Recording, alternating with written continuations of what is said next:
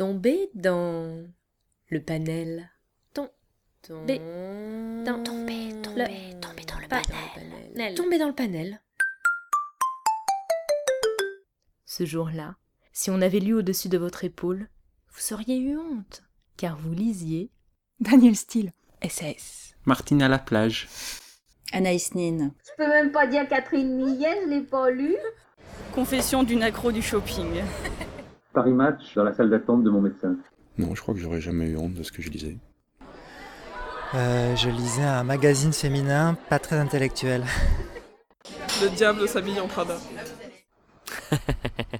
je lisais, je lisais. Oh, j'en ai lu des merdes. j'en ai lu des trucs. euh, Mais. euh, Non, un livre sur lequel vraiment j'ai- je me suis dit, mais pourquoi tu lis une merde pareille? Euh, Ah Ah oui, oui, oui. C'est très convenu de dire ça, mais c'est le Da Vinci Code. Je l'ai pas fini, hein. je me suis arrêté à la page 100. Ah bah c'était insupportable. Hmm, un arlequin.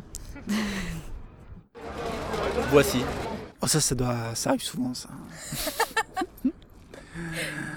Euh, ça m'arrive moins maintenant, mais à une époque, euh, je... je relisais des lectures que j'avais lues étant jeune. Les livres à succès. Genre euh, Anna Gavalda. euh, En fait, je n'ai pas vraiment honte de mes lectures. Même quand je lis quelque chose de, banal et de, d'assez peu littéraire, je n'ai pas vraiment de honte. Il m'est arrivé volontairement, par goût de la provocation, d'acheter euh, un magazine féminin à sensation et de le déployer volontairement dans le RER pour, pour m'amuser du regard des autres.